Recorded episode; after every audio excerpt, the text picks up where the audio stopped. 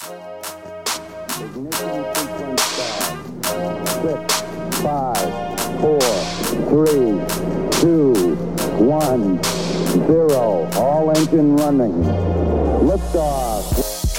This is a weekly, bite sized podcast documenting my pre launch experience on Spaceship Ausha. Our core mission is to make everyone's voice heard with podcaster tools, data driven analysis, and thought leadership. At Ausha, we'll help you propel your podcast into the stratosphere. Are you ready? My name is Kyle O'Brien, and I'm the Director of Partnerships at Ausha.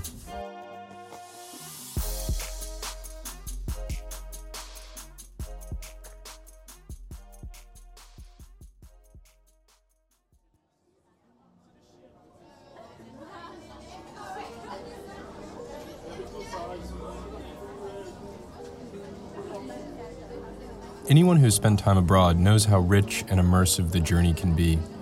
Compelling new sounds, creative cuisine, an unfamiliar culture.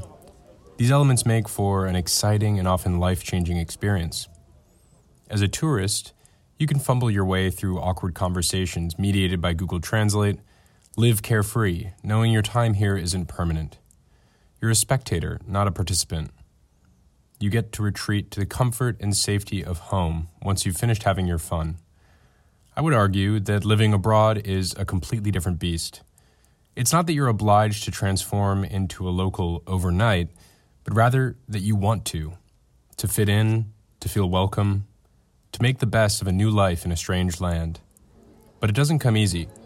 In fact, it usually takes years. I've been in France for over two years now, and I'm just starting to feel settled.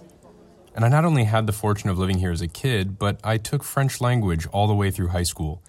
Not to mention, my mom is a total Francophile. I found that in the process of adapting to this new culture, both personally and professionally, there's a comfort you can lean on, especially in the early days. It's what's known as franglais. I've been a French speaker for quite some time. In fact, I would say that my French is pretty good.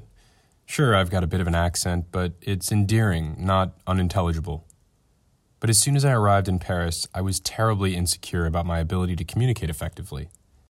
Would I be perceived as unrefined or adolescent? Would my personality be different in a different language? Would I still be funny? This existential crisis gnawed at me, a direct result of my ego. I couldn't seem to reconcile the disparity in elocution across the language barrier. Eventually, however, I got over myself. I had to if I was going to be a functioning member of society. And lucky for me, most Parisians are fluent in franglais as well. Ah non, mais c'est du gros bullshit là qui te dit, hein. ne le crois surtout pas. T'as du cash sur toi Oh, c'est trop cute. Euh, bon, ok, t'étais malade, fair enough, mais il va falloir que tu te reprennes. Ah, mais j'ai trop mangé, je suis full. Tu trouves que je suis pushy? C'est vrai que finalement le Mexique, euh, c'est assez safe. Hein. Ah non, mais par contre, j'ai pas du tout le time. Euh, ouais, c'est un peu too much quand même. Quand il me prend dans ses bras, qu'il me parle tout bas, je vois la vie en rose. Il me dit des mots As you just heard, English tends to find its way into casual conversation. I've even found franglais to be quite helpful at work. Nevertheless, you must be careful, or you might encounter what's called a faux ami, a false friend. The majority of French verbs end in er, pronounced a. So your instinct might be to take the English root and tack on a suffix. Take, for example, the verb to bless in English. I might be on the metro and hear someone across the way sneeze into their mask. If I were to say, blessez-vous, I might give off the wrong impression.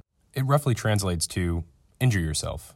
My English is um, uh, not great. On the other hand, I may end up impressing my new French friends with a cognate, a word that is identical in both languages, minus the accent, of course. Let's say I was having a conversation about the process of a poor urban area changing as a result of wealthier people moving in, often resulting in displacement of the original tenants. That's a mouthful in French, so my instinct would be to make gentrification, gentrification. And I would be right. The good news is that I've always got franglais in my back pocket.